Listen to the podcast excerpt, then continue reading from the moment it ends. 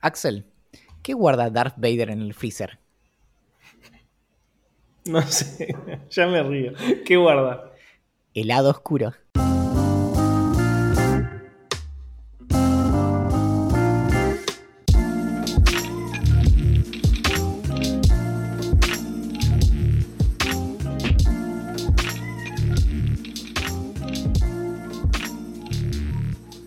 Textos descriptivos son aquellos que procuran representar en detalle una determinada situación u objeto. Describir implica explicar, detallar las diferentes partes o la composición de algo. El estudio de los diversos tipos de textos es sumamente importante en la edad escolar. Que los niños de primaria sepan cómo está constituido un objeto, las diferentes partes de un determinado lugar, los distintos rasgos de una persona, le ayudan a poseer una capacidad de observación muy importante para esa edad. A continuación se presentan descripciones físicas acerca de varios tipos de animales. Texto descriptivo sobre un Valentín Muro. El Valentín Muro es el resultado de la combinación de terriers provenientes de Escocia e Inglaterra. Se caracteriza por su tamaño pequeño y pelaje brilloso y largo, razón por la cual siempre tuvo fama de un buen presentador de podcast. Su temperamento tiende a ser activo y sobreprotector. Su adiestramiento suele ser fácil en comparación con otros filósofos. También posee fama de hablar mucho, lo cual lo convierte en buen insumo para testear micrófonos industrialmente. Texto descriptivo de un Axel Marazzi.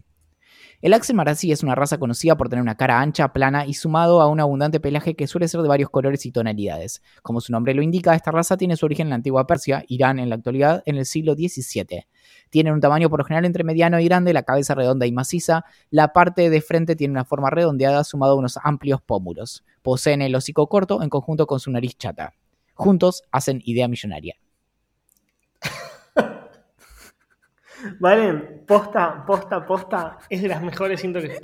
Muchas veces dije esto, y la gente que nos está escuchando en Twitch, que suelen ser los más fans, los más copados, los que más se, suelen sumar, lo, lo, han escuchado muchas veces y saben que es cierto lo que digo. Pero esta es muy buena de verdad, boludo. Es buena de verdad. O sea, se te ocurrió una muy, muy, muy, muy buena.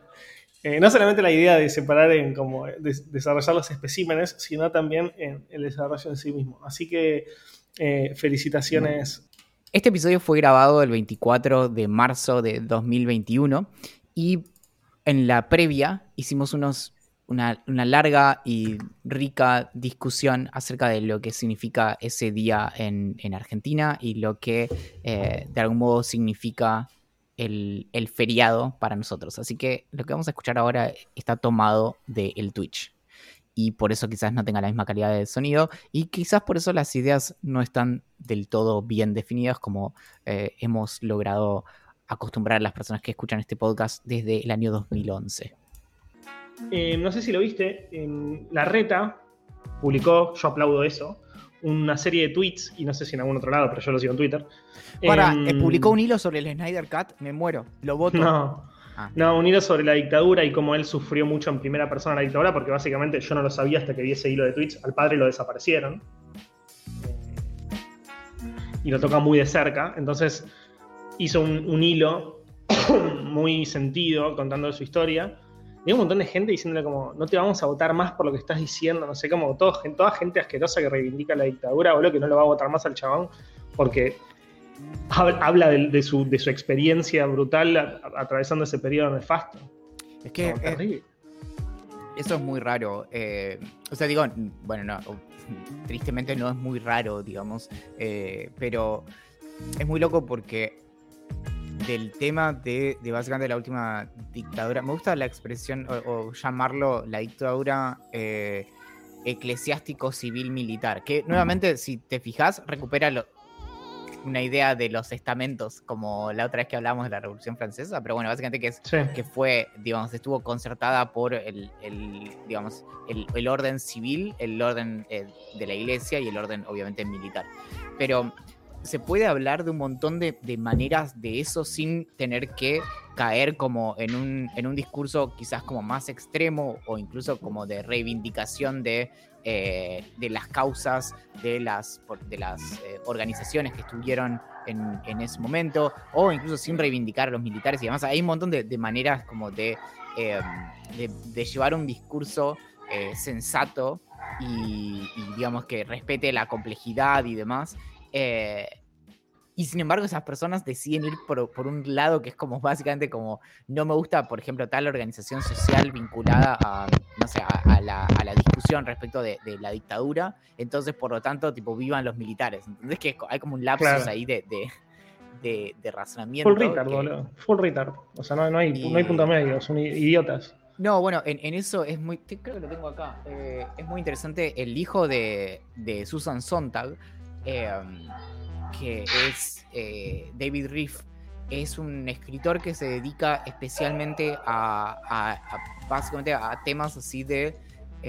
si se quiere, como la grieta, pero la grieta a nivel como heavy metal, como ya como lugares en donde tenés como procesos largos de, de guerra civil directamente eh, donde necesitas como recomponer a la, a la sociedad en un nivel muy, eh, como muy, muy base. Em, y, como y tenés mucho esfuerzo por delante. Y él estuvo en Argentina hace unos años y de hecho tiene muchos amigos en Argentina. Em, y hace poco dio una eh, dio una entrevista, no me acuerdo con quién fue, hablando como acerca incluso de, el tipo sabe mucho como de política eh, argentina y demás y, justamente habla de la importancia de, cómo se puede zanjar eh, como estas diferencias de tal modo que ninguno de los dos lados eh, se mantenga como en, ese extremismo porque por otro lado como únicamente como denunciar a, a esta gente que dice estas cosas como terriblemente como aberrantes de algún modo los necesitas porque son parte de la sociedad. Y eso es como súper incómodo, porque nos encantaría simplemente como deshacernos de todas las personas como con las que disentimos o las personas que dicen monstruosidades y demás. Pero sin embargo, como mal que mal, son parte como el mismo cuerpo social. Y nada, obviamente no. Tipo, si, si esperabas una. Eh, que tuviera como una, una respuesta, no la tengo. Eh, pero. Mm, pero nada, es, y, es loco, por ejemplo, lo que pasa en Argentina en comparación con otros lugares respecto de, eh, por ejemplo, la institucionalización de la memoria. Y, de hecho es algo que también discute mucho uno de los autores que yo eh, estudié para rendir la, semana pasada, que es eh, sobre el problema de la, de la Segunda Guerra Mundial y básicamente el tema de los nazis en Alemania, que tenés muchas personas como que estuvieron involucradas imagínate, o sea, nos encanta imaginarnos a los nazis como en los videojuegos, ¿viste? Como, como que son básicamente seres eh, sin cara y sin nombre y simplemente eh, endemoniados, pero es cierto que un montón de esos soldados nazis tuvieron que después volver. Eh, siguieron siendo parte y, digamos, tenés muchas personas en Alemania que tienen abuelos o bisabuelos que, que, lucharon como del lado nazi. Y, mm, bueno, nada, y cómo podés mantener como esa cohesión social cuando tenés este tipo de cosas y, de haber, digamos, sido parte de cosas muy, muy, muy, muy terribles. Y mm, bueno, y entonces en eso el, caso de Argentina de, institucionalizar la memoria es, eh, es bastante particular. Por esto de que básicamente tenés como la, como en cierto sentido, como una especie de monopolio sobre la memoria de parte del Estado. Y, y eh, justamente este autor, Koselek, habla de cómo le incomoda a él esa idea y de eh, cómo, de, lo complejo de hecho de poder legitimar como lo fragmentario de la memoria, también de cómo distintas personas vivieron ciertos momentos, em, pero nada, obviamente son esas cosas que cuando las lees decís como, me encantaría saber mucho más de este tema en particular, que me pasa sobre todo con, temas vinculados a, la dictadura y eh, vinculados a Medio Oriente que es, algo como que siempre siento que. Uy, que no sé nada y me encantaría saber. Eh, mirá, acá. Voy a cerrar la... Voy a cerrar las ventanas de casa porque acá al lado tengo una plaza y los pendejitos no paran de gritar. O, son, o, a la mañana hay borrachos gritando todo el día, o, y a la tarde hay pibitos eh, gritando todo el día, y en el medio hay eh, perros ladrando todo el día, o sea que estoy al borde del suicidio este me lo, me lo regaló, eh, creo que un lector, que es el de Guerra Sucia, Secretos Sucios, que es de David Cox, que es el, editor del Herald, que nada, que es, fue muy importante por la, básicamente fue uno, creo que fue el primer medio que empezó a discutir como cuestiones de la, de la dictadura, metiéndose como en problema con, eh, con los milicos. Y, Acá lo que, lo que dice Juan y para mí tiene razón, pero hay un pero para mí.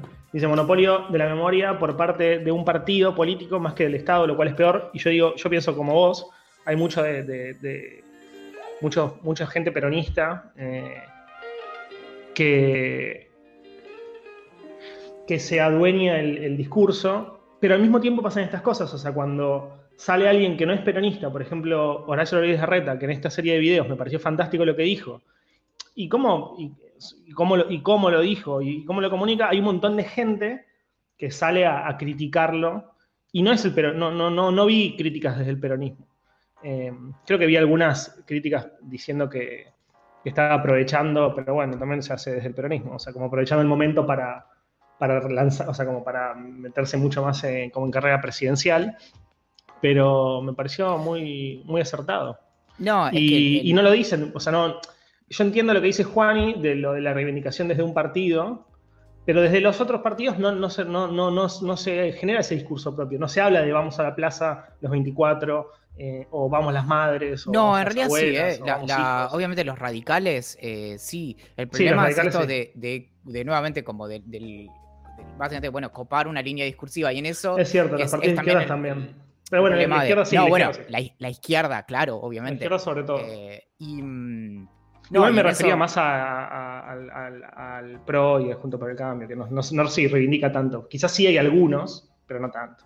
No, claro, y ahí está también el tema de. Eh, bueno, que, por otro lado es muy loco. Estamos, digamos, em, cada vez nos alejamos más en el tiempo. Entonces también es pasa algo, incluso un choque generacional. Y esto, eh, insisto, porque me llamó mucho la atención leer una entrevista a Koselek de hace 15 años, en donde él habla de este choque generacional, de que básicamente cada vez más tenemos, vamos a tener menos personas que estuvieron, eh, que vivieron esa época. Y, y, entonces ahí el, asunto es que empezamos a, vivir como en diferido em, el, ¿cómo se dice? Como la, esa, historia. Y, mm, y entonces nuestras discusiones ya no son como en base a, lo como propio o a lo que nosotros eh, conocemos o, vivimos de, primera mano, sino que son como, bueno, reconstrucciones y demás, que es, digamos, natural, es básicamente el curso de la historia. Y, mm, y, entonces en eso empieza a generarse incluso como a veces choques entre las personas que vivieron eso y, mm, y las personas que, como que pelean las reivindicaciones, justamente. Em, y con lo de, lo de los partidos políticos y eso, algo que, de hecho, bueno, María, que, está en los comentarios, em, ella lo, suele señalar mucho, que es el problema también de definir, por ejemplo, el peronismo como, como una entidad porque de hecho si vamos justamente a esos años de los 70, tenés que los primeros conflictos como de la dictadura en realidad empiezan antes de que empiece la dictadura, durante el gobierno de, Isabel Perón. Mm, y, entonces ahí tenés también esta cuestión de, eh, bueno, cuál es el, peronismo y, cuál es el verdadero peronismo y demás. Y tenés también esa cuestión de, eh, de bueno, como, digamos, cómo entra en un continuo. Y justamente es esto que hablamos bastante en las últimas semanas respecto de que eh, de, la inconsistencia eh, política, básicamente, como de, sostener ideas, si se quiere, como incluso, eh, no sé, pro, mm, em, pro militares o incluso en términos de, política económica, como una política económica que sea más proteccionista, menos proteccionista, más liberal en términos económicos, menos liberal o lo que sea, más católica, menos católica y demás. Y entonces ahí es como, bueno, ¿cuál es el, el verdadero representante de ese conjunto de ideas. Y eso, bueno, es complejo. Y entonces ahí también es que entran estas críticas como la que dice eh, eh, Juani respecto de también de, que es algo que en última instancia termina siendo bastante costoso para el, tratamiento social y, público de, cuestiones como justamente la, memoria o lo que se reivindica en, las discusiones acerca de la, dictadura, porque de algún modo cuando un partido eh, se, mm, no quiero usar la palabra apropiarse porque no es exactamente eso, pero cuando, cuando un partido se relaciona tanto con un conjunto de ideas, de algún modo es como que ese conjunto de ideas quedaran marcado por eso y entonces de algún modo muy retorcido es como que hacer cierta reivindicación de algunas cuestiones es como que se vincula a el partido político que reivindica eso. Que nuevamente, como decíamos antes, eh, es muy fácil encontrar que, la izquierda reivindica esas cosas desde que el tiempo es tiempo, entonces eh, de algún modo como a ellos nunca les, les afectó en ese sentido. Sí, sí, em, Para mí lo que, lo, que, debería hacerse en estos casos, igual nada, son, son utopías que no funcionan, pero es un poco lo que se hizo con la, con la pandemia eh, al principio, cuando Kisilov y Alberto y, y, Larreta trabajaban en conjunto y se veían en conjunto, como sé, no sé si ahora porque hay pandemia y no puedes hacer actos, pero los buenos tiempos. Pero, o sea, como en, estos casos, o sea, como que se muestra una unidad en contra de eso y listo. O sea, como que, como que, que, que, haya un gran acto y en, que, todos formen parte de ese acto, que todos los, partidos políticos formen Bueno, pero es que en realidad eh, ahí está el problema también de, de, que cuando básicamente te empezás a meter en contenido respecto de esto, de Em, de que es una, nuevamente, ¿no? una dictadura con colaboración, obviamente, de, la iglesia y de lo civil. Y ahí tenés el asunto de la discusión en torno a, em, básicamente, si hablamos de terrorismo de Estado y ah, se habla, bueno, de actos terroristas justamente de los grupos eh, y sus medios, si se quiere, como que eran medios eh, terroristas, que era, por ejemplo, poner bombas y demás. Después está la discusión respecto de, que, de si eso está justificado o no, o cuáles eran los recursos disponibles en ese momento, porque también, obviamente, una, una, lectura em, anacrónica puede decir como, bueno, no sé, estos tipos ponían bombas en vez de hacer tal cosa, bueno, y a veces esa opción, la, opción como no Bueno, acá eh, Pablo Bucema dice algo que más o menos lo que dije yo recién, que, el tema es que no caiga en la grieta y se convierta en un asunto de, un asunto de división entre partidos. Por eso, pero ahí el asunto es que e, ese tipo de soluciones como la que decís vos o la que dicen Pablo, lo que buscan es disolver la tensión y en realidad eh, se trata a veces de lo contrario y de legitimar eh, la, memoria partida incluso, y no de, de, llegar a un punto medio. Eh, porque ese es justamente el problema. Y entonces ahí está el, asunto de eh, que, es, que es algo que, nuevamente, como no lo, menciono, pero no, no, no, es que lo reivindico, pero eh, está la cuestión de familiares de personas que murieron por esto, por bombas y, como atentados y demás, que esas personas, por general, las reivindicaciones de los, de los grupos políticos de, de los años 70 no les caen particularmente bien. Y entonces ahí está eh, esa cuestión como de, eh, básicamente lo que en Argentina se conoció como la doctrina o la teoría de los dos demonios, y eh, como de, bueno, básicamente como son, son los dos eran malos, el, conflicto y en el medio como quien, quien pagó eso fue, si se quiere, en estos términos abstractos como el pueblo argentino y demás. Entonces el problema de ese tipo de cosas es que mientras que no se, digamos, justamente se busque como una suerte de, memoria unificada, es más difícil eh, sanar porque estás negando. Y, entonces lo que se busca, por ejemplo, en Alemania, suele ser más algo de, eh, de una memoria como más completa en ese sentido. Todo esto que estoy diciendo es, son discusiones como medio que ya son una industria en sí misma dentro de la historiografía, de, las discusiones históricas. Eh, y hay obviamente muchísimo escrito al respecto. En Argentina, de hecho, no sé, debe haber un género entero de, libros acerca de, la dictadura, pero lo, importante es lo, como creo que es lo mismo que siempre decimos, de reconocer los problemas en su complejidad y no en su simplificación o sobresimplificación, como de incluso de buenos y malos y demás, sino de nada, los procesos históricos son, son complejos y son empantanados y muchas veces incluso son, eh, no van, hay una palabra muy específica que desafortunadamente, desafortunadamente voy a usar, pero que son aporéticos, que llegan como a una aporía, llegan a una eh, tensión o una contradicción intrínseca que es imposible de, disolver. Y, em, y, entra lo que dice María, de que eh, la memoria nunca es completa.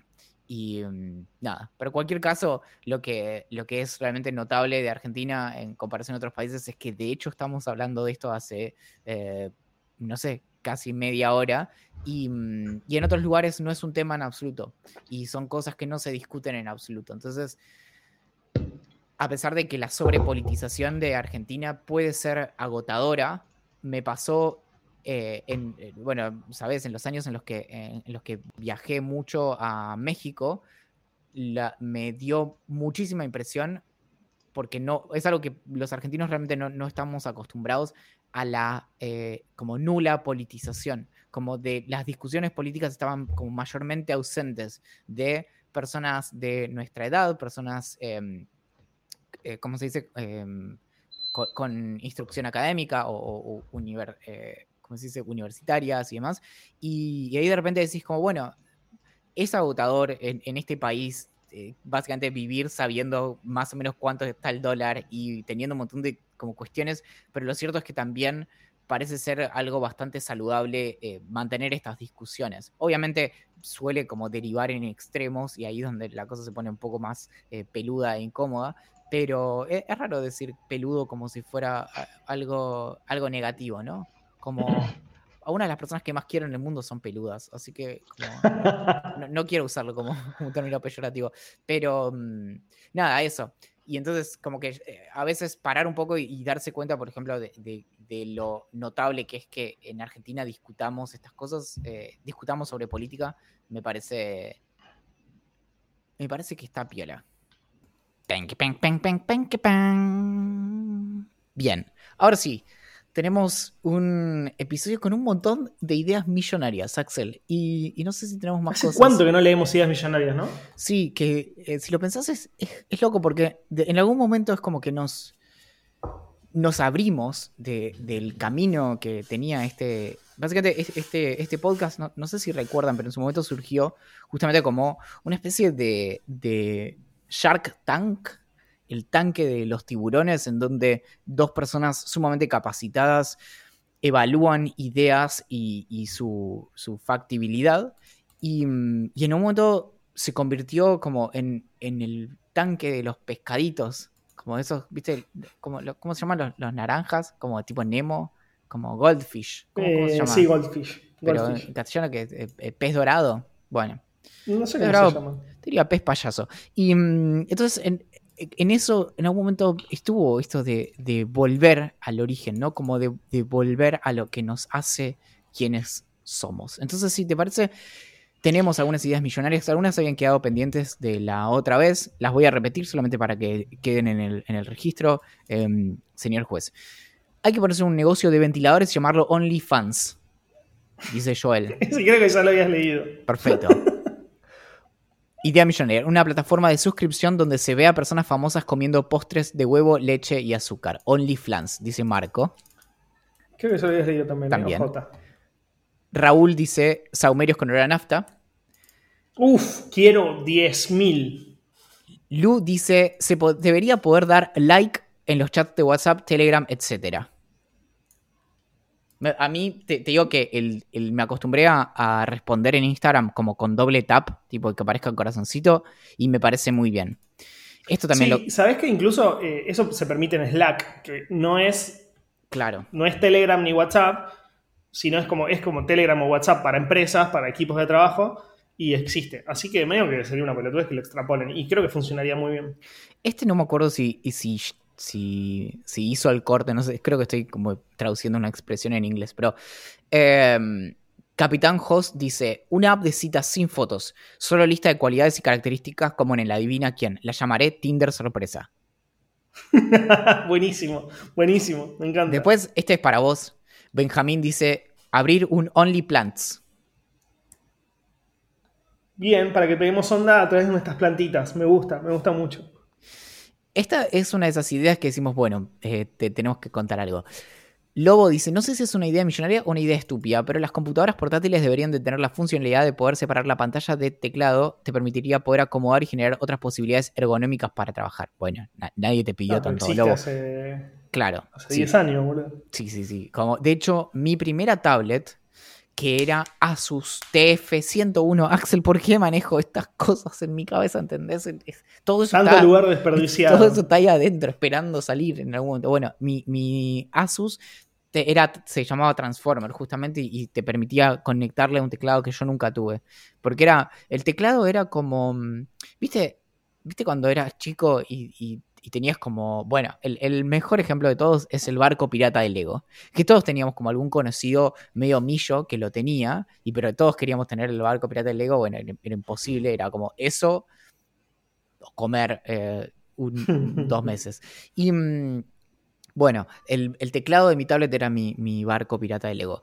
Nico dice, un paraguas eh, es muy bueno y es muy inadecuado. Pero lo voy a Ah. leer literal. Nico dice, idea millonaria, un paraguas anal plug para metértelo en el orto cuando deja de llover. Me Messi, Messi, me sirve. O Me sea, re eh, sirve. No, no sé, en castellano se debe... Tiene que ser dice, chiquito si es posible. Claro, plug anal, pero, pero sí, sí, sí, sí. eh, ahí hay algo. Lo vamos a. lo- lo- el equipo lo va a revisar y, y volvemos eh, a vos en, en unas semanas. Esta Catherine dice GPS para tappers. Y sí. En sí. realidad, voy a. mm, da- dado que para eso nos pagan, eh, literalmente en el VIP de Idea Millonaria, vip.ideamillonaria.com, se pueden sumar para eh, que podamos seguir haciendo esto que hacemos de manera absolutamente eh, honrosa, honrada y desinteresada. Y mm, lo que diría es que en principio lo que necesitas es algo que vincule tapa con tupper, porque en realidad por ahí el tupper en sí no es tanto el problema, el problema es que se suele perder una de las dos partes. Si lo perdés Claro. entero, Hay, hay mucha gente en el chat diciendo exactamente eso, ¿eh? si lo perdés entero será trágico, pero, ah, pero bueno, eh, se banca. Y en esto, no sé, tendría que, habría que ver cómo resolverlo. Porque por otro lado, la idea de, imagínate, tener un tupper que tenga un componente electrónico es bastante eh, incómodo, pero no sí, sé. caro no sé. también. Eh, en eso siempre pienso en estas cosas como que funcionan de manera como funciona el, el NFC o, o el, RFID, que es estas cosas que, por ejemplo, es como la SUBE, que son circuitos electrónicos que se activan de- por inducción, pero no, no, no tienen una batería. O sea, se activan cuando se le aplica un campo electromagnético fuerte y, eh, y no, no es que están ahí prendidos todo el tiempo. Vamos a la siguiente. eh, uy, me fui. Em, Una plataforma de mensajes, dice Eric, como WhatsApp, solo que sin la opción de poder enviar mensajes de voz. Me- es, es raro porque obviamente enviar mensajes de voz es una característica, entonces diríamos como, bueno, puedes usar los mensajes de texto, aunque por otro lado te diría, no uses nunca los mensajes de texto porque los mensajes de texto no están encriptados y es realmente muy, pero muy sencillo intervenir um, un sistema de, mensaje de texto y, leer lo que se envía, así que no, no le confíes a eso. Pero por otro lado, lo que me pareció como porque acá estamos realmente para, para, para dar un servicio a, a- a la comunidad, es la opción de, por ejemplo, bloquear la recepción. Entonces, que, por ejemplo, cuando alguien me quiera hablar a mí en, en WhatsApp, eh, del mismo modo que no puede, por ejemplo, tener acceso en las opciones de privacidad, vos tenés eh, la, eh, la opción de elegir si querés que vean o no tu foto de perfil, si son tus contactos o no, ¿viste? Entonces, Sí. en las opciones de privacidad de Telegram o WhatsApp, sobre todo a Telegram lo recontra veo implementando por esto porque es el tipo de cosas que hacen, poner algo como, por ejemplo, las personas que no tengo agendadas no me pueden enviar mensaje de voz. Me gusta. O- Me, me resirve, me resirve. O quién me puede enviar mensaje de voz, como quienes tengo agendados, solo, los, solo ciertos contactos que indique ahí, o nadie, por ejemplo. Y como una opción de privacidad más. Y yo le agregaría una que sea eh, buenas y malas noticias, como solamente me pueden enviar buenas noticias, malas noticias no. me gusta. Juan dice, una que esta me pareció que a vos te podía interesar. Juan dice, idea millonaria, un antihipertensivo tópico conjugado con corticoide, 100% de adherencia garantizada. No, me supera. O sea, no, no, no sabría decirte, loco. sí, yo Pero como- tengo un par de conocidos médicos que te podrían ayudar, o dije, científicos incluso. Bueno, bueno, eh, déjanos de, de- mm, Nico dice, una silla de escritorio que se pueda elevar sin necesidad de pararte. ¿Cómo sería para de nuevo? Silla de escritorio que se pueda elevar sin necesidad de pararte. Entiendo, entiendo. Vos entendés, ¿no? Porque- sillas- sí, sí, claro, sí, vos te sentás- abajo, pero Claro. se tienen que subir para sí. Cuando vos tocas y, y como desbloqueás como la parte, no sé, hidráulica, ¿será? Eh, la silla se baja con tu peso. Si vos te parás, se eleva y queda trabada en esa altura. Acá sería básicamente algo como regulable en al- altura. Un poco como eh, cama ri, va cama abajo de, de, de Homero Simpson. Bueno, pero aplicado a una, a una silla. Sí, pero me gusta, eh, me gusta, me gusta. Igualmente siento que, a ver, yo, como ya todos saben, estoy mirando mucho Twitch y en Twitch todos los streamers relativamente conocidos tienen como esas sillas bastante pro de gaming. Siento que esas deben, no, no- no sé si todas, pero como las sillas más pro deben funcionar de esa manera. No lo sé, ¿eh? no, no, no, seguro que ¿Puedo no. So- no, no, es- son esas cosas como que no cambian. Cuando aparezca, o sea, Claro. y además por otro lado, imagínate todo el costo que le agregás a una silla por tener un mecanismo que, que tiene que tener una batería, tiene que estar, tipo, que te, vas a tener la, la, la- o bien tenés la silla enchufada, o bien tenés que cargar la silla. Más cosas que cargar, Axel. Vos te, vos te escuchás. Em, Bueno. Idea millonaria. Fui muy malo. Nicolás dice, desarrollar una app que te marque las vueltas que diste antes de sentarte a estudiar y me paro y aplaudo a Nicolás porque me pareció increíble. Me imaginé algo tipo Fitbit que te dice como, bueno, hoy hiciste 10.000 pasos, no sé qué, y de repente te diga como, hoy, hoy diste 25 vueltas antes de sentarte a estudiar. Buenísimo. No, te hiciste siete café, terminaste dos capítulos de, de Big Theory, leíste tres episodios de The Voice y recién ahora te sentaste. Sí, sí, sí, sí, como... Claro, es como el antitraqueo. Cuanto más, cuanto más vacía estuviera la app, sería mejor. Como bien, hoy te sentaste y te pusiste a estudiar. Em, qué increíble, pero qué dulces son los frutos del estudio, ¿no, Axel? Mal. ¿Esas son, esas son todas las ideas millonarias que teníamos? Eh, te- no, hay más, hay más, pero, pero no. Bueno, Eh, pero podemos seguir otro eh, para el próximo episodio. Me gusta, me gusta mucho. Che, bueno, brevemente, porque si no lo tengo acá anotado hace un montón y lo quiero tachar de una vez porque ya me rompe las pelotas. Voy a contar por qué me tuve que hacer una nueva cuenta en Twitch. Hace más o menos unas semanas, dos semanas y media, dos semanas y media, estaba en un stream, en un horario muy particular en el que no debería haber estado en ese stream, sino estando, eh, trabajando en otro lado, y escribo algo. No sé qué, yo no suelo chatear en los streams, obviamente, porque los streams que veo son muy famosos y los mensajes no los lee nadie. Entonces, como no tiene mucho sentido, no es como en, en- en el chat de Twitch de Idea Millonaria que leemos todos porque son todos conocidos y demás. Yo por eso Em, trato de que tengamos siempre como muy poca gente conectada, como... Es clave, es clave Sí. echar a mucha gente. Sí, sí, Yo sí. cuando tengo más de, cuando tenemos más de 15.000 los echo, me canso. Sí, no, claro. Y mm, puse algo, no sé qué, no me acuerdo, que una boludez seguramente. Y, Seguramente, mm, sí. Alguien en el grupo de Idea Millonaria de Telegram me dijo, che, Axel, ¿vos estabas mirando el stream de, por ejemplo, Papo o de Ibai o de quien sea? Y le dije, sí, sí, jaja, lo tenía de fondo como si fuera un programa de radio. Y dije, no, pará, si me vio un ideante, tranquilamente me puede ver otra persona, un jefe, por decirlo de alguna manera, y que me recontracaga a pedo porque yo estoy en un, en un stream en vez de, no sé, haciendo lo que tengo que hacer. Pero por otro Igual lo lado... hago lo que tengo que hacer. Por otro lado, si te viera como, por ejemplo, un jefe, es un poco como escaparse del colegio y encontrarte como con el director en, Claro, en, en Sacoa, ¿entendés? claro, como, claro, claro. Bueno, o sea, vos tenés Vos un problema, tampoco pero- tendrías que claro, estar acá. tal cual. Como, Claro. tipo, yo no digo nada y vos no decís nada. Como, eh, Claro. Sí, sí. Así que nada, me hice otra cuenta ahí secreta en Twitch para, que, para poder comentar en cualquier horario sin ningún tipo de restricción. No era tan interesante, pero tenía que contarlo, chicos. No, claro. Y mm, Bueno, ahora sí, papito, saca todo lo que tengas adentro, eh, todo, absolutamente todo quiero de Snyder Cat, que eh, sé que tenés muchas ganas de hablar.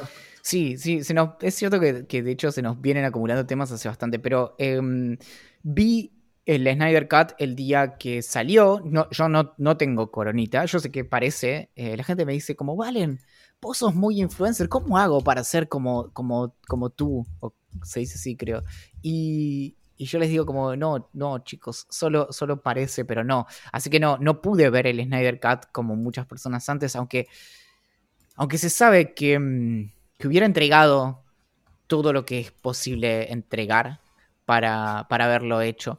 Y, mm, pero no, lo vi el día que, que salió y de hecho la alquilé legalmente en, en Google Play Movies y lo que te puedo decir es, papito, lo que ha aumentado a alquilar películas en Google y además el hecho de que te cobran 65% de impuestos. Así que... ¿Cuánto sabe alquilar? Nunca vida alquilé una película. Ay, no quería, no En quería Google, ¿no? esa pregunta, no quería esa pregunta, pero básicamente. Y esto es solo como eh, forma de demostrar mi devoción a la causa del Snyder Cut.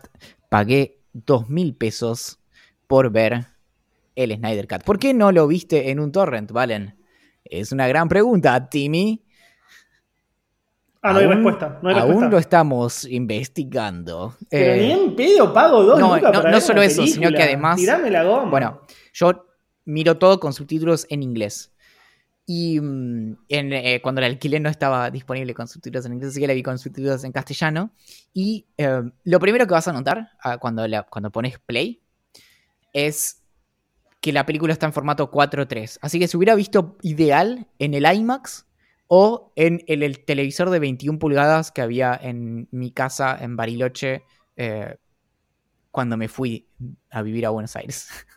Eh, y mm, entendés, ¿no? Tiene formato cuadrado la película. Sí, Y entonces sí. obviamente supongo que muchas personas habrán tenido que, que como habrán googleado, como qué le, qué le pasa a la imagen, qué son esas barras en los What's costados. happening?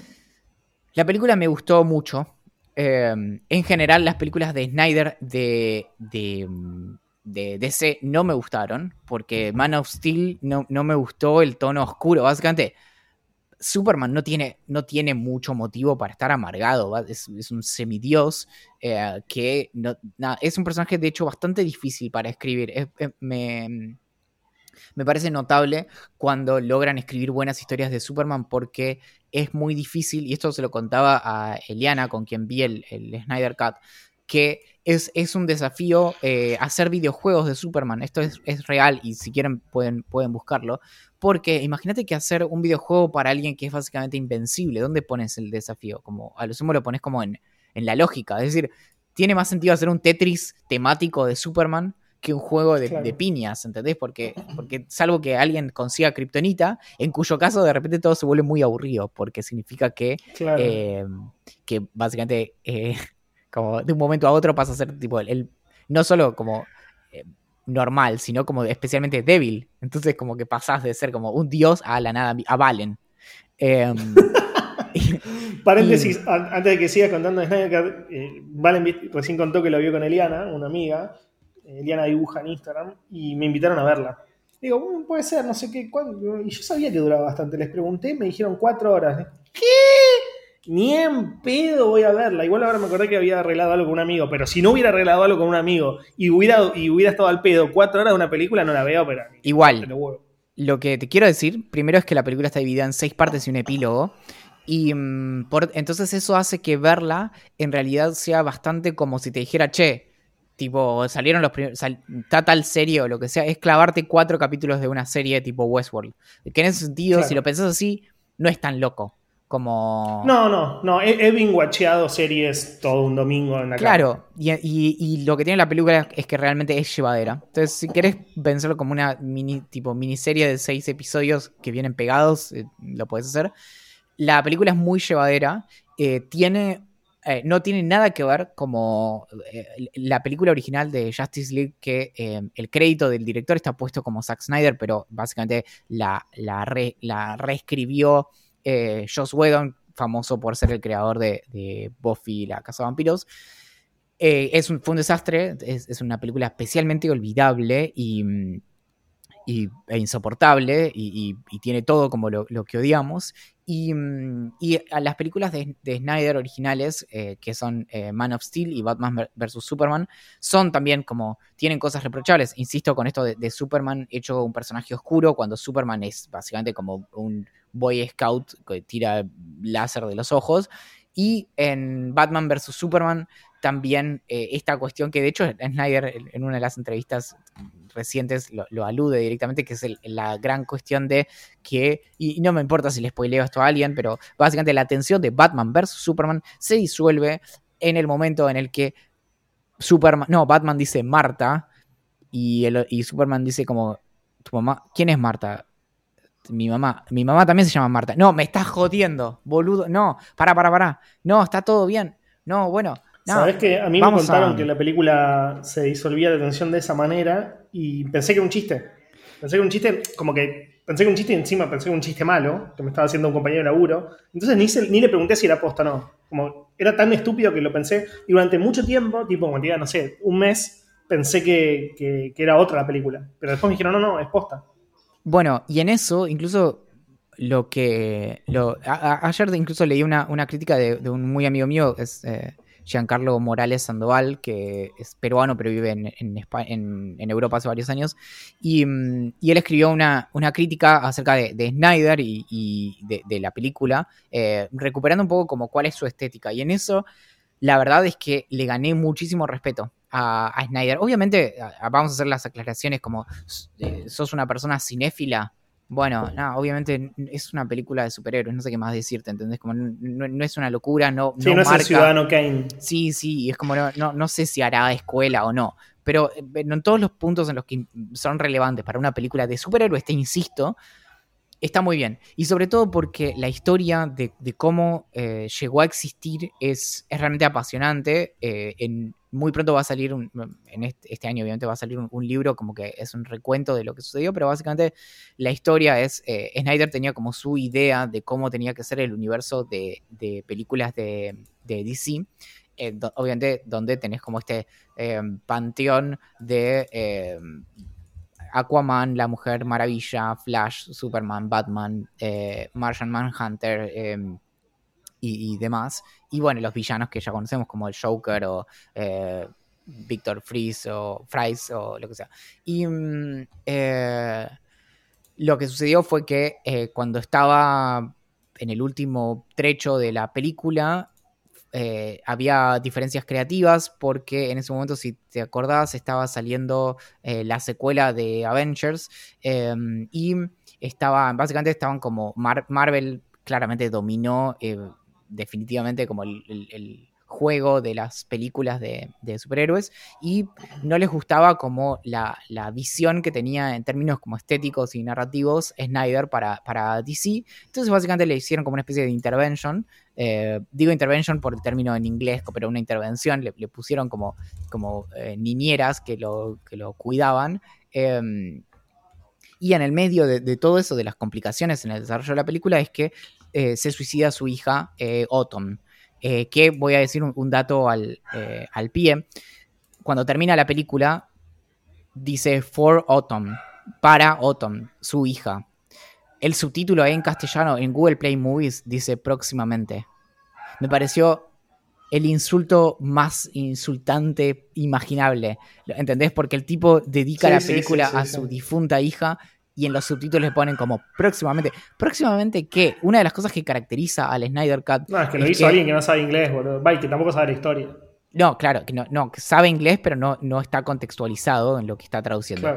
Y mm, la, gran historia de, de, esto también es que es una película que en realidad no va a ningún lado, porque la historia, digamos, oficial va a seguir siendo como la película que salió en 2017 de, de Joss Whedon, Y, Snyder en su trama marca como la, digamos hacia dónde se dirigiría como su universo de, películas em, de una manera como muy clara pero que no va a suceder nunca como Ben Affleck no va a ser de Batman Henry Cavill probablemente no, no vuelva a ser Superman eh, no sé cómo seguirán las cosas con, Wonder Woman y demás, pero bueno, su visión no se va a realizar nunca. Entonces, en ese sentido, hace incluso peor esto de poner como próximamente, porque no, no existe como próximamente. Claro.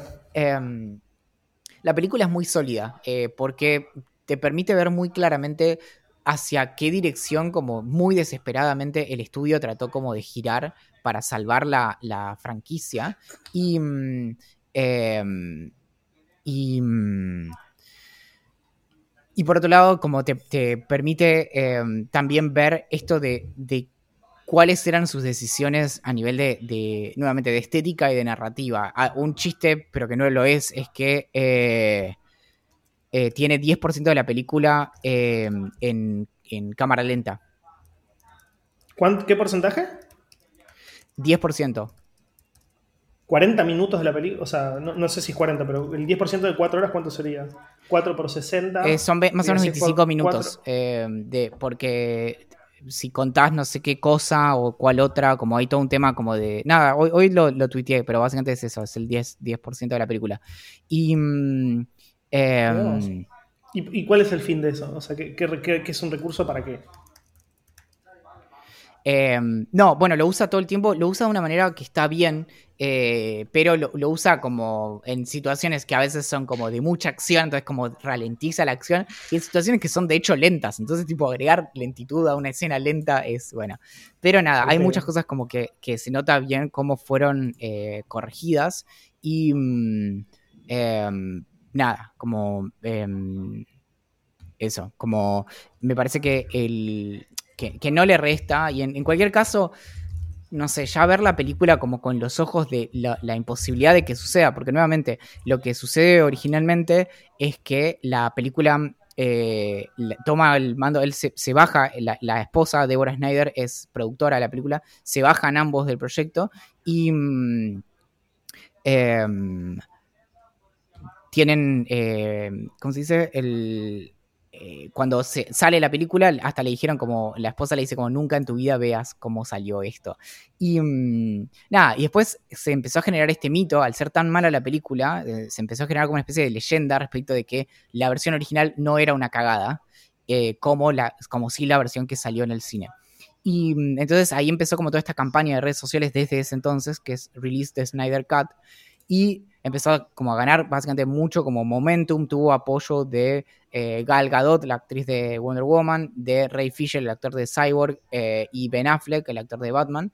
Y mm, entonces, bueno, eventualmente cuando deciden lanzar HBO Max, que es el nuevo servicio de streaming de HBO, eh, deciden darle 70 millones de dólares para que pudiera hacer su versión de la película. A todo esto, él no recibió un, peso más, un dólar más por, por su por, desarrollar su, película, pero pudo, tipo, eh, básicamente demostrar que de hecho estaba bien. Y eso creo que es lo más importante, como que la película es sólida. Digamos, tiene cosas que son muy claras de, su, estilo, que esto se puede notar mucho en la película de Watchmen, eh, del, si no me equivoco, del 2009.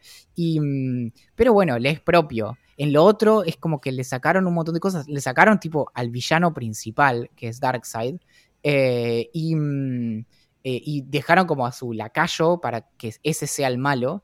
Y mm, nada, y como que de, algún modo como diluyeron toda la, película como eh, en base como a, cosas que recordaron, agregaron un montón de chistes malos, de situaciones medio como de tensión sexual absurda, como tipo Flash cayendo como encima de Wonder Woman y como no sé, como cosas así, que todas cosas como decís como...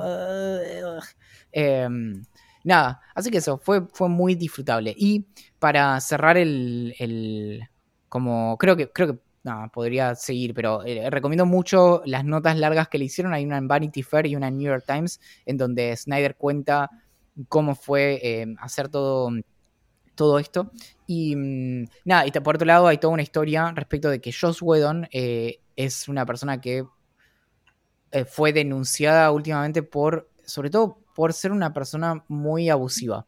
Em, y, básicamente una persona violenta. Y en esto creo que algo te conté, pero Zack Snyder es una persona que es como universalmente querida porque es una persona muy, muy amable. Entonces fue realmente como trágico para las personas de, que, trabajaban en, Justice League cuando él se bajó del proyecto, obviamente dada como la situación trágica que vivió, pero mm, fue muy duro esto de mm, eh, de, que el tipo e, es, es, muy, muy querible y es muy, como, nada, muy apasionado de, lo que está haciendo.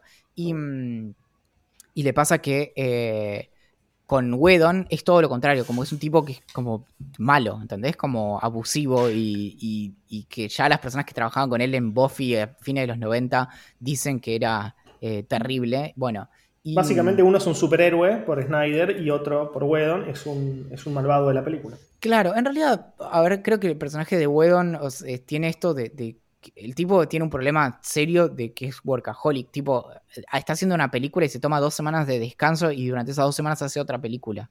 Eh, como ese nivel de problema.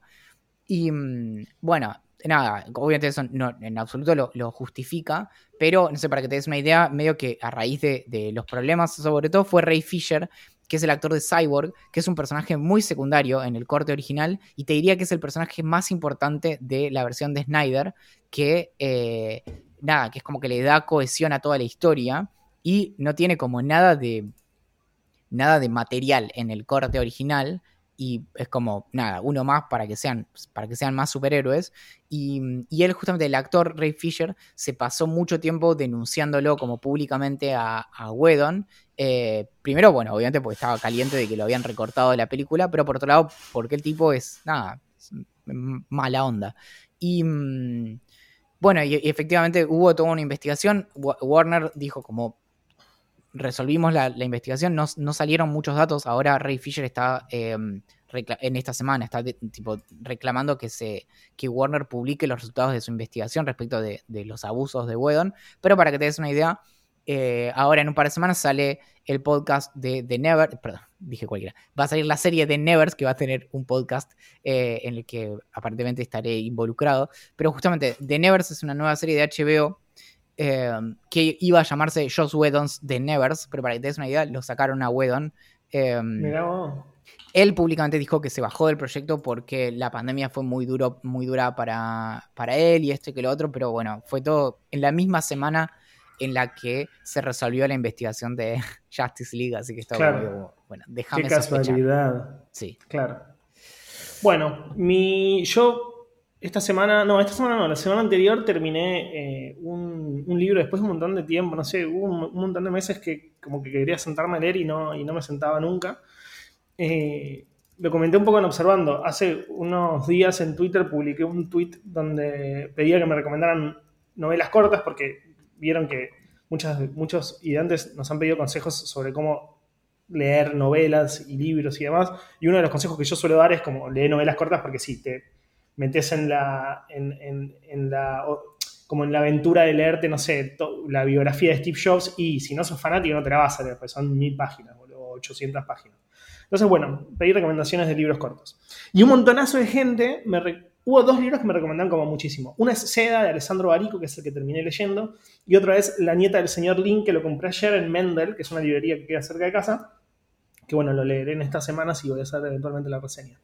Pero Seda de Barico tiene algo así como 120 páginas, pero lo copado para aquellos que les está costando mucho sentarse a leer o que quieren empezar a hacerlo, como me pasaba a mí, es que los capítulos son de. Algunos son de una página y media. No sé si lo tengo por acá. Bueno, nada. algunos son de, una sola página, de un párrafo, otros son de dos páginas. O sea, como que no, no hay más capítulos más largos de dos páginas. Entonces, quizás en una sentada te, podés leer, no sé, 30 páginas muy rápidamente, sentís que avanzaste mucho, bueno, de hecho lo hiciste, y te entusiasma mucho más a, seguir sentándote ahí y seguir leyendo y Seda, que recomiendo muchísimo, realmente me, me, parece un libro precioso, increíble, que cuenta la historia de un tipo que se llama Hervé Honcourt, que vive en Francia, en una villa muy chiquita, que no me acuerdo, eh, la Villedou se llama, eh, que es, una, es, un lugar real, es un pueblito eh, real que es muy, muy chiquito, que iba a ser militar, pero que por eh, casualidades de la vida termina siendo un viajante que va a Japón, en una época, en, los 1800, cuando ir a Japón era increíblemente complejo, a buscar gusanos de seda, que son gusanos que cuando se terminan convirtiendo en capullos y se abren y, terminan, no sé si haciéndose mariposas o qué carajo, eh, de ese capullo hay una, hay una seda que es muy buena, muy, muy resistente y muy como eh, de alta calidad que se paga muchísimo. Pero lo interesante no es tanto eso, sino que lo interesante es que cuando llega a Japón se encuentra con una mina que no tiene rasgos orientales, entonces eso medio que lo conmueve o le parece curioso, extraño, como, eh, como digno de investigar, digamos, y se enamora profundamente. Entonces, lo que iba a hacer, lo que iban a hacer un par de viajes a Japón, empiezan a hacer como muchísimos viajes a Japón, eh, con la intención de ver quién es esta mina, de, ver si tiene alguna posibilidad de, estar con ella y demás. Eh, y nada, y, lo, que, lo que me pareció increíble es que es un libro como que narra una historia que es muy serena, o sea, muy pacífica, o sea, como muy, muy japonesa, o sea, muy como de, silencios y de contemplación y de amor. Y yo, yo, antes de escribir la reseña, leí un par de entrevistas que le habían hecho a Arico al respecto. Yo obviamente nada, cuando leo pienso que los libros tratan sobre algo en particular o sobre lo, que, yo, lo que yo interpreté de, mi lectura, pero Barico decía, y obviamente lo que yo interpreté es que es una novela de amor, eh, pero lo que decía Barico es que no es solamente una novela de amor, sino que, sino para él la historia ni siquiera debería haber sido contada, sino también su historia de dolor y desencuentro, eh, que muchas veces acompañan al amor y eso me pareció muy lindo. Nada, es un libro cortísimo que recomiendo muchísimo, eh, que se consigue en EPUB o en, o en Mobi si tienen Kindle, o también se consigue como en, librerías o en Mercado Libre. Eh, es un libro muy lindo. no sé si mm, estás un poco como al tanto como de la, de la historia de Barico. Yo algo... No sé nada, ¿eh? no, no, no, leí nada de él, pero no puedo ubicar de dónde mm, eh, lo tengo y recién estaba chusmeando en, Wikipedia. Y mm, primero, bueno, eh, Seda es del año 96 y fue, como la, fue como el salto a la fama de, Barico. Eh, y él es, famoso también porque en, Torino, o Turín, hizo, fundó una escuela de escritura que se llama Holden, donde enseña técnicas de escritura. Obviamente Holden es en, alusión a, nuestro, bueno, te diría como uno, de, los, de los próceres de Idea Millonaria, Holden Caulfield, el protagonista de El Guardián entre el Centeno. Y mm, nada, me parece que el tipo también aparentemente eh, es, no sé ahora, pero porque de hecho si lo vi se debe haber sido en entrevistas, pero parece que durante mucho tiempo no, le gustaba dar entrevistas y era un poco como Salinger, que... Genio. ¿Era Salinger o Salinger? Bueno, nunca sé. Y, Creo que mm, Salinger.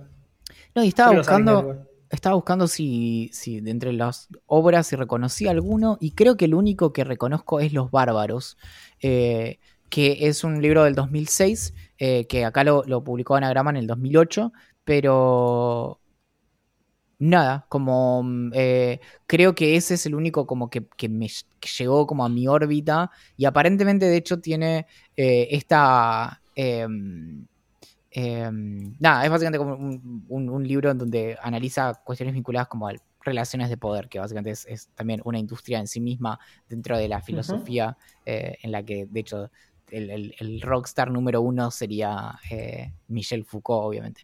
Y mm, nada, pero bueno, me, compro esa. No, lo voy bueno, obviamente seguro que lo consigo en digital en, dos patadas, pero. sí, sí, incluso yo empecé, lo empecé en digital porque dije, no me voy a comprar un libro de una luca o sea, estoy muy en plan leer en papel. Pero la verdad es que los libros están bastante caros y no me quería gastar una luca en un libro de 120 páginas que iba a terminar en tres días y que encima podía no gustarme y dejarlo. Entonces me lo bajé, leí creo que cuatro o cinco capítulos, me gustó, entonces bajé y fui a la librería y me lo terminé comprando. Claro, yo ahí lo acabo de encontrar, pero en PDF, no quiero leer PDF. Em, no, no, estás está seguro, después te lo paso. Dale, dale. Y mm, bueno, y eh, si no tenemos ¿Cómo, ¿Cómo seguimos? Bueno, porque... Podemos contestar algunas preguntas y ya retirarnos porque mm, si bien se me hizo muy cortito el capítulo, eh, vamos 42 minutos y le vamos a agregar media hora en la que hablamos de, del 24 de marzo. Entonces voy a hacer un, un pre-tema. No, sé si tenemos eso. Bueno, básicamente, no, porque no lo, voy a contar ahora del todo, pero desde bueno, primero, eh, lo primero, el examen que rendí el miércoles pasado me saqué un 10. No lo, no lo cuento públicamente. No lo cuento públicamente porque, me, porque temo que me pase lo que me pasó anoche con Tomás García cuando le cuento esto y me dice, ah, vos sos de los que siempre dicen que les jode la facultad y después se sacan 10. Y es como, no, nunca, jamás me saco 10. De hecho, me saqué 10. Me, saqué dos veces 10 en ah, la carrera de filosofía. En las dos materias que son de la carrera de historia. Alguien se eh, equivocó de carrera. Sí, sí, sí, sí, ciertamente, ciertamente. Eh, bueno, no, pero para que te des una idea, llegué al examen con 7, así que tampoco me queda ese 10 en la, en la, en el analítico. Me va a quedar como mucho, muchísimo un 9, creo. Em, y no, igual por lo general llego al examen con un tipo un 9 y me voy con un 8 o un 7, así que en ese sentido estuvo bien. Eh, lo disfruté mucho, logré que la profesora titular me empezara a seguir en Twitter tema aparte. Sí, no, no, no, fue muy, fue muy amena la, conversación. Y, mm, pero bueno, desde que, eh, desde que terminé de rendir, me quedó un entrenamiento de, estudio que de repente digo, bueno, nada, tengo que aprender algo, voy a estudiar la, historia de los eh, espagueti. Y, mm, pero para, ¿cuándo, ¿cuándo es tu próximo examen? Porque sé que no es el último del año. En junio, en junio y después en diciembre. Eh, tengo que, no, tengo que empezar a estudiar ya. Pero bueno, cuestión que dije, me voy a poner a estudiar The Voice. The Voice, como Los Muchachos es, eh, eh, se hizo famosa como una serie que produjo el estudio de Prime de Amazon. Y, mm, pero en realidad es, una, es una serie de, cómics que fue creada por el escritor Garth Ennis en 2003 y estuvo, creo que si no me equivoco, hasta el 2011 más o menos. Son aproximadamente, creo que 130 números. Em, que creo que salieron después como en 12 volúmenes, yo voy más o menos por la mitad y mm, hay muchas diferencias con la serie, pero eh, es mucho más completo eh, en términos de, que te muestran muchas historias de, muchos superhéroes y de Seven son solo un, son el grupo principal, pero son un grupo más. Y de hecho creo que las, estoy a la mitad como de toda la historia, pero creo que de Seven van a tener como más protagonismo y va a haber más conflicto más adelante. Hasta ahora, casi todas las historias, de hecho, son de los boys. Eh, lidiando con distintos grupos de superhéroes que no son los Seven, pero que, por ejemplo, uno son los She-Men, como G-Men, que eh, son como si fueran como los, los mutantes de este universo, eh, o otro, u otro grupo que es como, como un grupo que es, se llaman los Super Duper, que son como los super amigos y son también como eh, obviamente, bueno, si, conocen el universo de The Voice, que recomiendo fuertemente que miren la serie, es, es un universo en el que existen de verdad los superhéroes, pero siguiendo con lo de la Liga de la Justicia y eso, es como si, no sé, Superman y Batman y más fueran como personas concretas que además de salir en los cómics y en las películas y tener como sus, eh, sus, sus, em, ¿cómo se dice? Sus personajes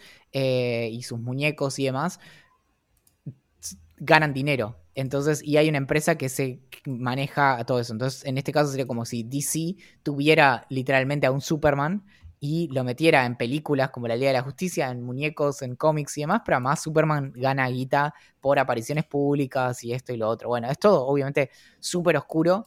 La, el, cómic tiene una cantidad de tetas que eh, hizo que el otro día que fui a un café a comprar café y dije, bueno, me siento y leo acá un rato, tuve que irme.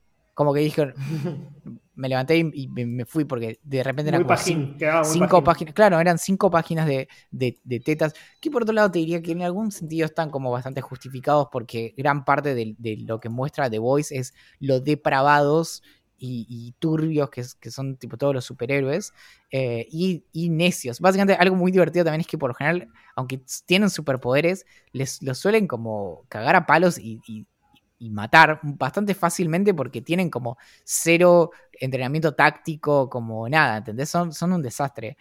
Y... Mm, bueno, y es muy violenta, tipo mucha sangre y muchos como cráneos exploteados y, y gente partida a la mitad y cosas así, pero bueno, nada. Bueno, la serie es bastante más violento de lo que suelen ser algunas series. Sí. No al extremo, pero se puede, se puede entender que, el cómic vaya por ahí. No, y, en eso es, interesante la doble lectura de la adaptación. Creo que, son dos obras muy buenas en sí, tanto la serie como el cómic, eh, para consumir en paralelo, para, digamos, se enriquecen mutuamente. No, no creo que tenga sentido mirarlo en términos de, bueno, la serie eh, como hizo tal cosa mal o lo que sea, sino que creo que los dos parten más o menos de, una misma premisa y la desarrollan bastante bien. ¿Y ahora qué es eso? ¿Ah? Pregunta eran. Preguntas de Instagram. No hay tantas preguntas, así que bueno. ¿Son de hoy? O porque, ah, porque. No, son de hoy, son de hoy. La de la vez anterior las liquidamos todas, las, dos, las dos vueltas, ¿no? Sí. Bien, perfecto. Manu Chacha pregunta una que no se me hace muy difícil, pero quizás a algunas personas puede ser que se les haga difícil. ¿Sándwich de miga o de pan árabe? Para mí de miga por la mierda. Sí, de miga. y, una, y, una, y una que puede ser más polémica. ¿Cuál es tu sándwich de miga preferido? No sé si existe, pero creo que es algo así como. Tiene huevo, básicamente. Es como eh, jamón, queso y huevo o jamón y huevo es eso, queso y huevo. Ah, bueno, pensé, Que, pensé que iba a ser más polémica. Todo para mí el mío, el mío por mucho es jamón y huevo, pero hay muchas personas que me bardean por eso y dicen que el posta es jamón y queso. Que puede ser, entiendo, pero mi preferido es el jamón y huevo por la mierda. ¿Van a dictar alguna vez un taller sobre cómo triunfar en el mundo del podcast? Amo, porque es, ah, es, hermoso. Bien, deberíamos tomar ese taller. Es que igual me encanta porque es, es una eh, voy a insistir, ¿no? pronto se va a terminar The Office. me quedan creo que menos de 10 capítulos, así que chillax chillax, ya, ya termina. Cuestión que un episodio que vi recientemente de la novena temporada aparece el personaje más nefasto de la serie, que es Todd Packer, que es el, amigo abusivo y bully de Michael Scott, que dice como me tengo que disculpar con ustedes por eh, haber dicho cosas terribles, por ejemplo, de vos que sos una gorda, horrible, no sé qué, de vos que sos un perdedor, y básicamente se disculpa y los está insultando. Bueno, esto es completamente lo contrario, ¿entendés? Nos están haciendo una pregunta terriblemente halagadora. Es como cuando te preguntan como, Valen, ¿cómo haces para ser tan lindo? Y es como, bueno, la verdad, no sé, pero estuve averiguando con el médico. No, no, lo pensamos realmente, hacer un taller de podcast. Una vez dimos una charla sobre podcast, em, que estuvo bastante bien ahora que lo pienso. Pero, Obvio. no sé, igual fuera de joda, eh, para las personas que sean parte del VIP de Idea Millonaria, si quieren una cosa así como, eh, tipo, hablar meta de, del podcast y de cómo hacemos Idea Millonaria, cómo hacemos las cosas que hacemos. Eh, yo puedo hablar en, mi nombre y en nombre de mi socio por detalles contractuales que me habilitan, pero eh, obviamente que, estaríamos dispuestos a hacer, eh, si quieren, un Zoom o una clase o, como le quieran llamar y, contamos, mostramos la cocina, el Master Chef de Idea Millonaria. Me gusta. Salvo que no pregunta, Brian, perdón, pregunta Brian qué pensamos sobre la renta básica universal. Me vendría re bien. Porque. Sí, me vendría el pelo. Porque es un montón. No tipo 200 pesos. No, no, no sé, 10 mil pesos. Que sea un montón, que sean 100 lucas. Y yo no trabajo más. O sea, vos decís tipo una renta básica de 700 dólares. Sí. Pero viviendo acá. Ok. Si me pueden dar el billete, mejor. Ok. Rúcula, ruculita. igual fuera de juego, con que sea. No sé, la verdad. Igual no me encantaría. Igual me encantaría. Esto es, esto es eh, real, 100% real, eh, no, no plastic. Eh, me encantaría que hubiera un, un, experimento de renta básica universal en Argentina. Porque esas cosas suelen ser diferir bastante regionalmente. Y hay muchos experimentos en distintas partes de África. Por ejemplo, hubo uno muy famoso en Canadá y hubo muchos en Estados Unidos, pero no, no sé de uno en Argentina, no sé. No. Cami pregunta, una pregunta que me parece fascinante, Cami, te voy a agradecer toda la vida porque hayas hecho esta pregunta. ¿Eran tan malos los sofistas? Es una pregunta increíble. Axel, ¿vos sabés quiénes eran los sofistas? Sé quiénes eran los sofistas, pero no sé que, si eran malos o buenos. O sea, no sé por qué la pregunta, de hecho. No, e, es que es justamente eh, los sofistas son como del Boca River de, Grecia, tenés los filósofos y los sofistas. Los filósofos son como, nada, están pensando acerca de... Básicamente piensan acerca de las mismas cosas, pero la diferencia fundamental es que mientras que los filósofos eh, eran de, como alta alcurnia y, se codeaban con los poderosos y demás, los sofistas básicamente le cobraban a los poderosos por enseñarles. Entonces básicamente eran instructores a sueldo. Mm, y, en eso tienen una muy mala reputación gracias a cierto filósofo, te diría, un poco resentido, un poco resentido. Platón, Platón se dedica a hablar como bastante mal de eh, los filósofos, aunque de los sofistas, perdón, aunque es de hecho gracias a Platón que conocemos, por ejemplo, acerca de Protágoras, acerca de eh, Gorgias, que son dos, bueno, muy famosos y Gorgias en particular me gusta mucho. Y, mm, y justamente, bueno, eh, Gorgias es el que pone el énfasis en la importancia de lo verosímil frente a lo verdadero. Dice básicamente un discurso para ser persuasivo eh, tiene que sonar verdadero mucho más de que ser verdadero. Y Protágoras es el, el que es muy famoso por la expresión el hombre es la medida de todas las cosas.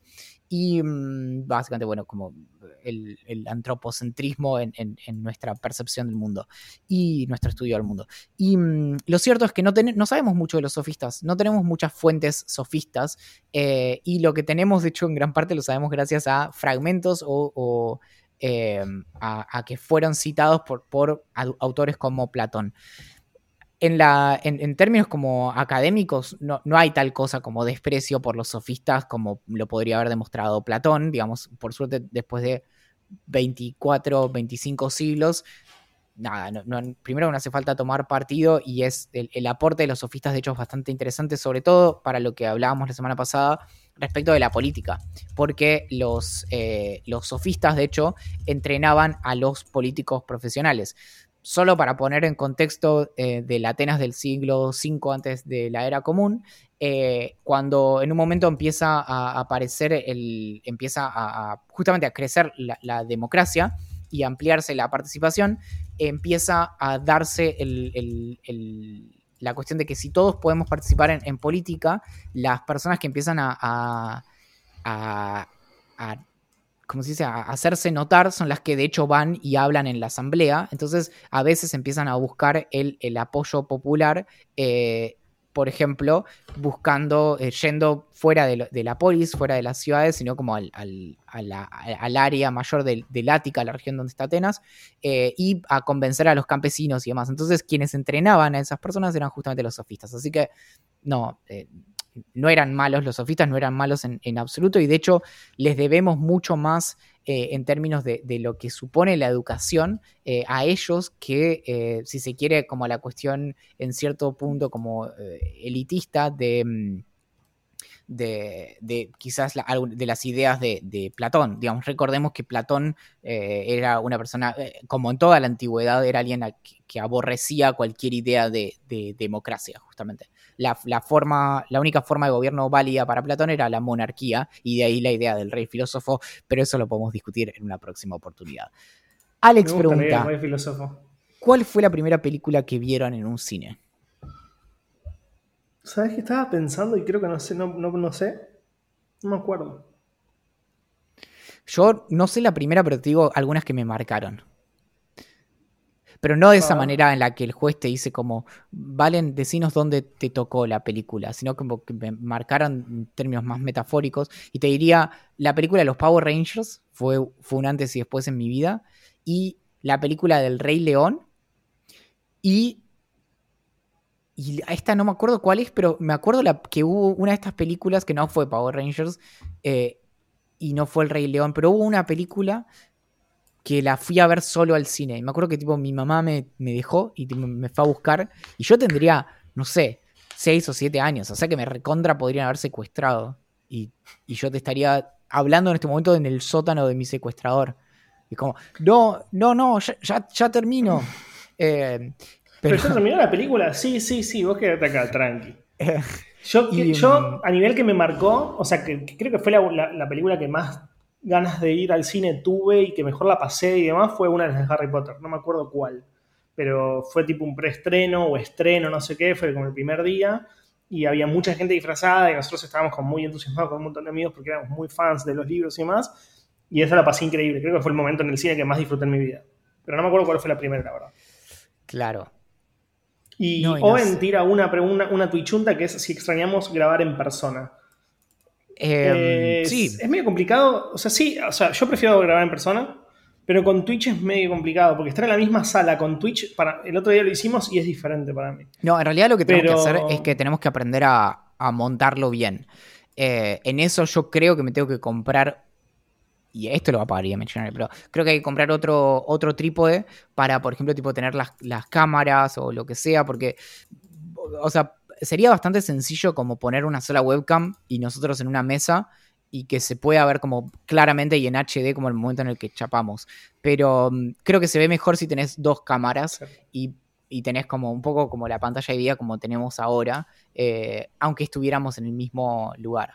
Y estaría bueno también tener un equipo de producción y una pantalla verde y alguien que cambie y alguien que pueda, por ejemplo, googlear en vivo y mostrar las cosas que estamos hablando. Y me gustaría alguien que haga eh, lenguaje de señas para las personas que, no pueden escuchar y alguien que esté dibujando todo lo que decimos. Y al final como del episodio queda como todo, todo dibujado. Todo eso me gustaría. Me encanta. Es como bueno.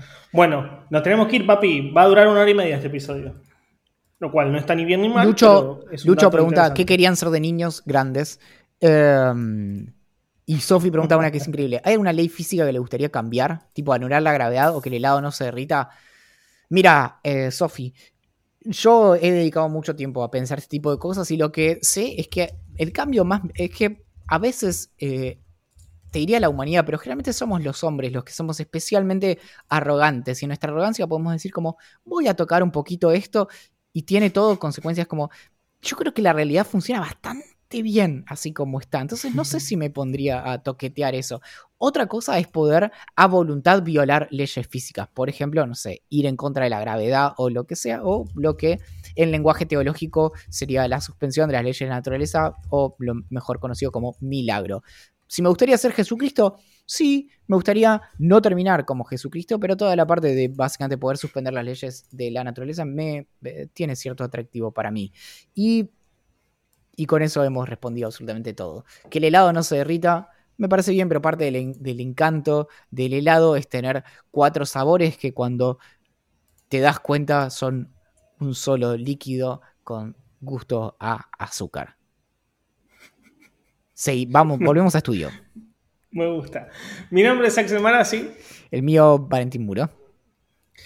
Julián Príncipe hizo la canción de apertura y cierre del podcast. Nos pueden encontrar en ideamillonaria.com. Se pueden suscribir al VIP en vip.ideamillonaria.com y nos siguen en redes sociales en Twitter como Idea Millonaria P, en Instagram como Idea Millonaria Podcast, en Facebook, Telegram, YouTube, Reddit y Twitch como Idea Millonaria. Queremos agradecer también especialmente a la Asociación Civil de Hace Feliz a un Gato, que es la organización que se dedica a rescatar y proteger a los gatitos del Jardín Botánico de la Ciudad Autónoma de Buenos Aires. Y son personas que me cuidaron bastante bien esas dos semanas en las que terminé perdido en el Jardín Botánico sin eh, poder encontrar el camino a casa. Y la verdad es que mi dieta basada en alimento procesado estuvo bastante bien y un poco la extraño. Atentamente la gerencia.